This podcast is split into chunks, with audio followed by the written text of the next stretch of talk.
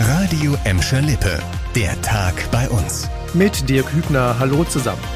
Wegen eines mutmaßlich groß angelegten Betrugs mit Corona-Soforthilfen hat die Polizei heute 58 Wohnungen und Firmen in Gelsenkirchen und anderen Städten durchsucht.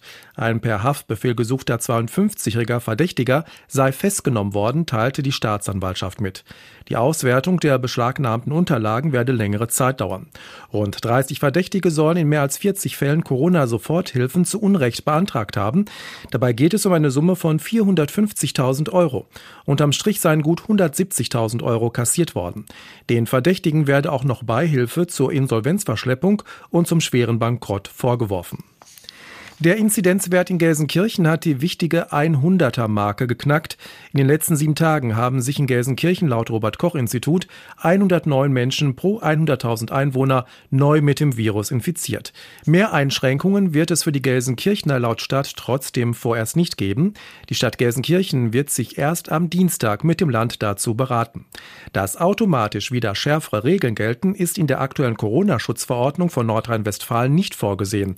Alleingänge der Stadt, zum Beispiel Kindergarten oder Schulschließungen, seien auf keinen Fall geplant, so ein Stadtsprecher. Die Inzidenzwerte im Bottrop und im Kreis Recklinghausen mit Gladbeck liegen weiterhin unter der 100er Marke. Seit rund einer Woche können sich Menschen in Gelsenkirchen einmal wöchentlich kostenlos auf das Coronavirus testen lassen. Im Drive-In-Testzentrum des Deutschen Roten Kreuzes an der Adenauallee war seitdem schon viel Betrieb. Seit letzten Donnerstag hätten pro Tag rund 300 Gelsenkirchner das Angebot angenommen. Trotzdem habe es selten längere Wartezeiten gegeben, so das DRK.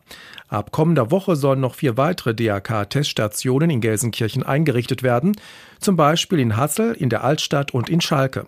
Außerdem will das Rote Kreuz Online-Termine vergeben, um noch besser planen zu können. Das Drive-In-Testzentrum an der Adenauerallee kann aber auch weiter ohne Termin genutzt werden. Zum Schluss noch eine richtig gute Idee aus Bottrop. Eigentlich ist das Bottropper Projekt Luise als Liefer- und Einkaufsservice gedacht. Jetzt sind mit Luise Lagertz aber auch Lagerflächen im Angebot. In der City-Station in der Altmarktpassage stehen ab sofort Lagerräume zur Verfügung. Dort können Bottropper kurz-, mittel- oder langfristig Dinge lagern, zum Beispiel Möbel oder Hobbyzubehör. Mehr Infos, wie das Lagersystem funktioniert, findet ihr auf radioemscherlippe.de. Luise war Anfang 2020 an den Start gegangen.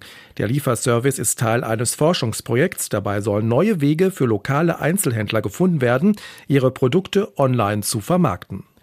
Das war der Tag bei uns im Radio und als Podcast. Aktuelle Nachrichten aus Gladbeck, Bottrop und Gelsenkirchen findet ihr jederzeit auf radio und in unserer App.